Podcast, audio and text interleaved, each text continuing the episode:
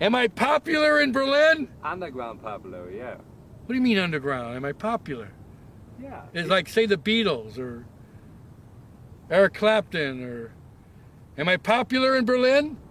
You're popular in Berlin, maybe not as much as, as the Beatles. As the Rolling Stones? Maybe not as much as the Rolling Stones. Frank Zappa?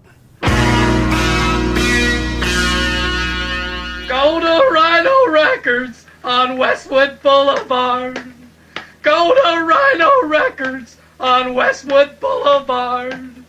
They have nice people there. They'll show you where the records are. Where are the records? They're over there. They're all over the place. Go to Rhino Records on Westwood Boulevard. Go to Rhino Records on Westwood Boulevard. You can get Herb Alpert and Jackie Lomax for 40 cents. Da-dum, da-dum, da-dum, da-dum. Go to Rhino Records on Westwood Boulevard. Go to Rhino Records on Westwood Boulevard. On Westwood Boulevard. Rhino Records, 1973 als Plattenladen Los Angeles gestartet, ist heutzutage Anlaufstelle für sogenannte Boomer. Alte Fernsehserien wie The Lone Ranger oder Der Onkel vom Mars werden dort wieder veröffentlicht, ebenso wie Soundtracks zu Filmen wie Superman, King Kong, Casablanca oder Der Zauberer von Oz. Besucht man die Website, sieht man Angebote für Sammelboxen von Bands wie Chicago, New Order oder Eric Clapton. Angefangen haben diese Veröffentlichungen mit einer 7-Inch eines arbeitslosen, obdachlosen und psychisch kranken Straßenkünstlers namens Larry, genannt Wildman Fisher. Go to Rhino Records 1975 dazu gedacht, Kundschaft zu gewinnen und einen Künstler zu promoten.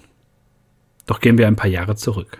All you'll ever meet are cheaters and liars, liars and thieves, and robbers and swindlers. That's all you'll ever meet. That's all you'll ever see. Don't be a singer. Doon, doon, doon, doon, doon. Yes, all you'll ever meet are smooth talking chiselers, shunts and deceivers, and snakes in the grass. That's all you'll ever meet. That's all you'll ever see. Don't be a singer. Doon, doon, doon. All you'll ever meet are tricksters and traitors, land rats and lifters, larcenists and hoods, bilkers and dillards, embezzlers and gypsters. Don't be a singer.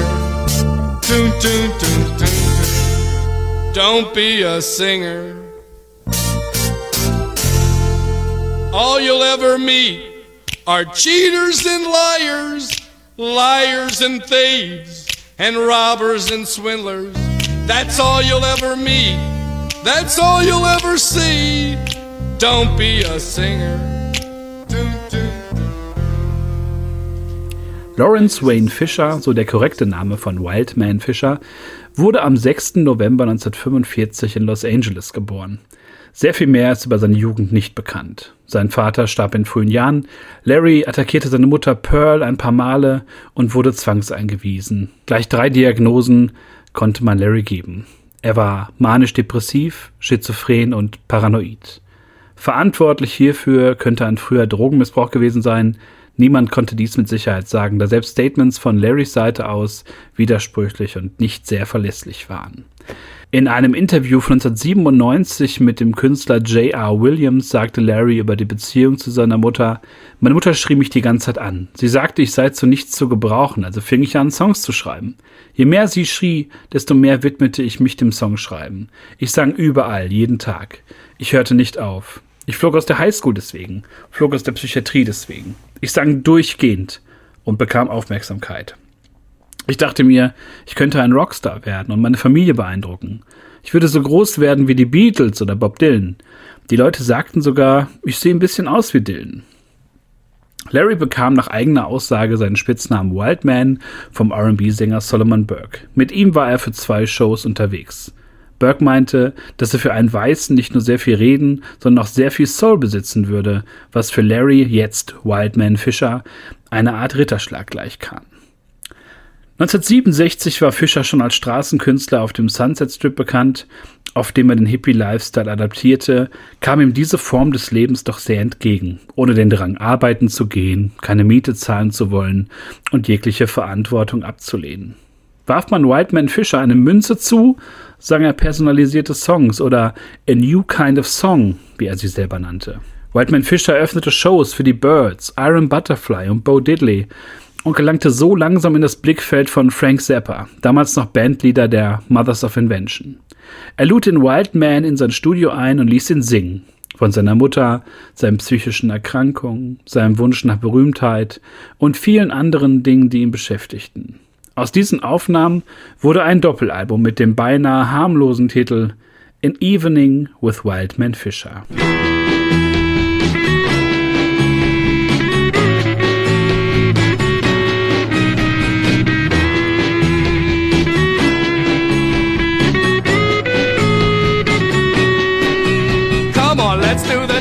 Taster when my love was so great. There when the things of the past were just as good as the rap. As well, I knew a girl, I just know one certain girl uh, who taught me the taste. taster, and it's good as the twister. Come on, let's do the taste. taster when my love was so great. There when the things of the past were just as good as the rap. As well, I knew a boy, I just know one certain boy uh, who goes around making things and all around taste. Think taste, on, let's do the taste. There when my love was so great. There when the things of the past were just as good as the. As well, I knew a nurse. See, just a one certain nurse. See, who goes around putting things in everyone's purse. Come on, let's do the taste. When my love was so great. When the things of the past were just as good as the. As well, I knew a doctor. Just a one certain doctor who goes around putting things in everyone's doctors. Come on, let's do the taste. When my love was so great. When the things of the past were just as good as the. As well, I knew a cow, just a one certain cow who'd give his life, oh, just to be an. Oh, come on, let's do the taste. There when my love was so great. There when the things of the past were just as good as the rap. As well, I knew a cat, uh, just a one certain cat who'd climb a mountain, oh, just for a rat. Oh, come on, let's do the taste. There when my love was so great. There when the things of the past were just as good as the rap. As and that is how, how, how you do the taster. Oh, now come And then that is how, how, how you do the taster. Oh, now come on, darling. Oh, now let's do the taste. And then that is how, how, how you do the taster. Oh, now come on, darling. Oh, now let's do the taster. And then that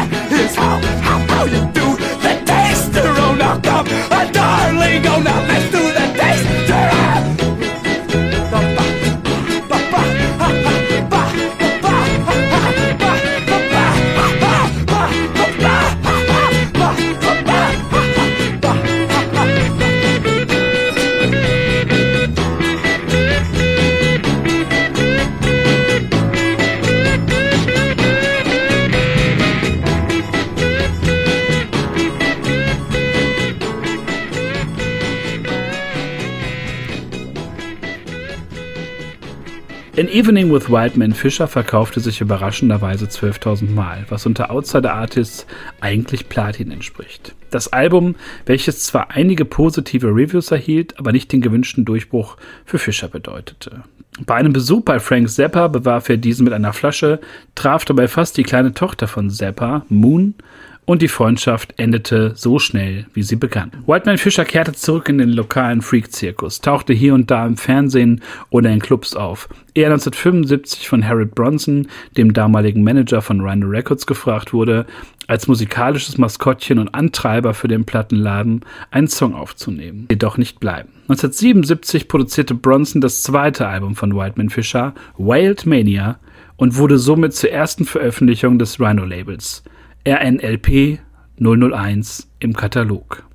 Wild Mania war etwas strukturierter, jedoch nicht weniger improvisierter als das Zappa-Album, teils in gewohnten A Cappella-Style, teils sogar in instrumentierter Form. Eine nette Sammlung von halb verrückten Songs, die spontan, aber nicht komplett improvisiert wirken, macht es doch den Eindruck, dass viele Melodien Fischer schon länger durch die Synapsen gingen. Seine anderen Alben für Rhino Records waren Pronounced Normal in 1981 und Nothing Scary in 1984. Letztgenanntes wurde so ziemlich überall aufgenommen, in einem Studio, in Parks, Tunneln oder sogar am Telefon. Ein Pop-Album, allerdings kein wirklicher Garant für die Charts zu der Zeit, trotz oder gerade wegen der Synthesizer und sphärischen Klänge vielleicht das zugänglichste Album, die der Wildman je aufnahm. Gesundheitlich ging es für Larry aber weiter bergab. Er tauchte immer wieder bei Rhino Records auf, verlangte die Geschäftsführung, also seinen ehemaligen Produzenten Harold Bronson zu sprechen, der ihn angeblich um Einnahmen gebracht hätte, ließ Platten mitgehen und belagerte den Plattenladen regelrecht über Stunden. Man hätte ihn nie wirklich gefördert. Sein nächstes Album wäre sowieso das nächste Sgt. Peppers. Er wäre größer als Punk, als Weird Al Jankovic. Und sowieso, Weird Al Jankovic hätte ihn schamlos kopiert. Trotz dieser langjährigen Krisen ging es für Larry trotzdem nochmal ins Studio. 1986 nahm er mit Rosemary Clooney It's a Hard Business auf, die ein langjähriger Fan von ihm war, verschwand dann aber wieder in sein normales Leben.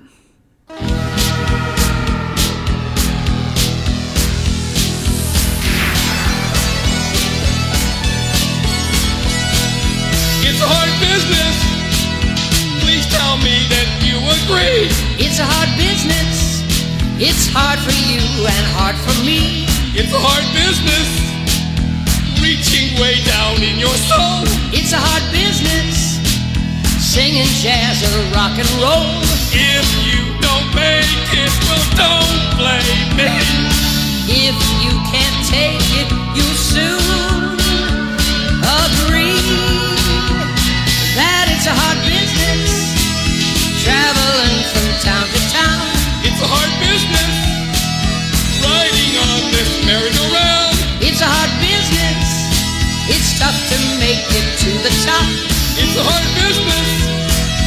Especially when your records flop. Agents and critics, managers and slime. You make them a million, they'll toss you a dime. Rosemary, I'm thinking of quitting this impossible business. Oh, really, Larry? I hope not. It's just too hard. Do you know what I mean? Oh, I sure do, Larry. Would you blame me if I quit show business, Rosemary? You gotta do what you gotta do, Larry. That really surprises you that I want to quit?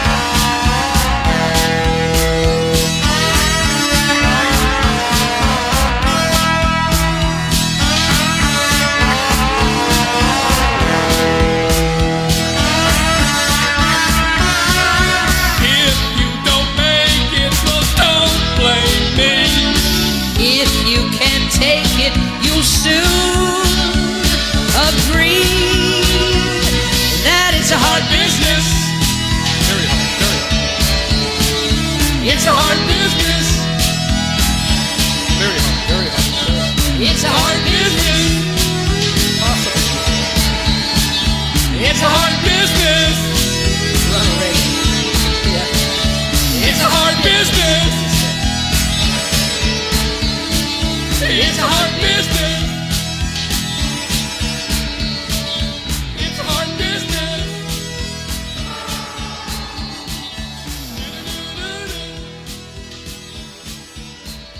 Fischers Output war schwierig zu bekommen. 1999 gab es lediglich eine Doppel-CD mit dem Titel The Fisher King, die 100 Songs beinhaltete.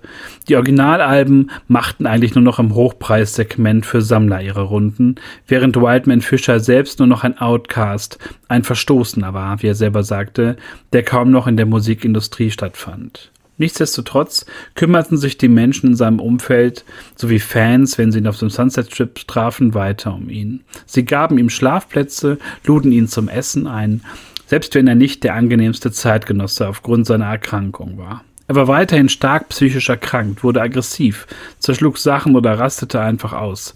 Doch nach jeder dieser Phasen kühlte sich sein Freundes- und Bekanntenkreis runter und kümmerte sich wieder hingebungsvoll um Larry. Der Wildman trat nur noch selten auf, da ihn Auftritte noch wesentlich paranoider machten, als er ohnehin schon war, wie er selber sagte. In 2003 führte dies zu einer halbjährigen paranoiden Episode, in der er wieder auf der Straße lebte, er nach einigen Umwegen in eine psychiatrische Anstalt gelangte, dort aber auch durch die Medikamente seinen kreativen Drive, seinen Pep verlor und 2006 das letzte Mal öffentlich auftrat. Die letzten Jahre seines Lebens konnte Larry friedlich leben. 2002 und 2005 wurden sogar Dokumentationen von ihm veröffentlicht. Erst eine Dokumentation deutscher Fans mit dem einfachen Titel Larry Wildman Fisher sowie dem etwas längeren Derailroaded Inside the Mind of Wildman Fisher von den Newbin Twins, der den künstlerischen Werdegang von Larry chronologisch verfolgte. Wildman Fisher starb am 16. Juni 2011 an den Folgen eines Herzinfarkts in seiner Geburtsstadt Los Angeles. I'm a truck. I'm a truck. Say, mister, are you a truck? Yeah, yeah, I'm a truck. Can I have a ride? Sure, hop in. Oh, I'm a truck. I'm a truck. Say, mister, you ride good. Mind if I turn on the radio? Go ahead.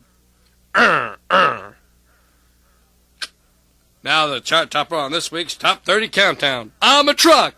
I'm a truck. Bow bow bow bow bow bow bow bow bow bow bow bow bow bow bow. Bow bow bow bow bow bow bow bow bow bow bow bow bow bow bow bow bow. Bow bow bow bow bow bow bow bow bow bow. Ee, ee, ee, ee. I'll take my monkeys, you'll take your donkeys, we'll have a race right now. I'll bet my monkeys against your donkeys, the batter will win right now. Ow! Bow bow bow bow bow bow bow bow bow bow bow bow bow bow bow. Bow bow bow bow bow bow bow bow bow bow bow bow bow bow bow bow bow. Bow bow bow bow bow bow bow bow bow bow. Monkey versus donkeys, monkey versus donkeys, monkey versus donkeys now. Can't you see my monkeys are beating your donkeys? It's a quite a race right now. Ow! Ba ba ba ba ba ba ba ba ba ba ba ba ba ba ba ba. Ba ba ba ba ba ba ba ba ba ba ba ba ba ba ba ba ba. Boom boom boom boom boom boom boom boom. Doon doon doon doon doon boo boo. Can't you see they're going around the turn now? Doon doon doon doon doon doon doon doon doon doon doon doon doon doon. Oh, monkey versus donkeys, monkey versus donkeys, monkey versus donkeys now. Can't you see my monkeys are beating your donkeys? The race is over now. Ow! Ba ba ba ba ba ba ba ba ba ba ba ba ba. Ba ba ba ba ba ba ba ba ba ba ba ba ba ba ba ba ba. A monkey versus donkeys, monkey versus donkeys, monkey versus donkeys. Woo! Monkey versus donkeys, monkey versus donkeys, monkey versus donkeys. Woo! Monkey versus donkeys, monkey versus donkeys, monkey versus donkeys. Woo! Monkey versus donkeys.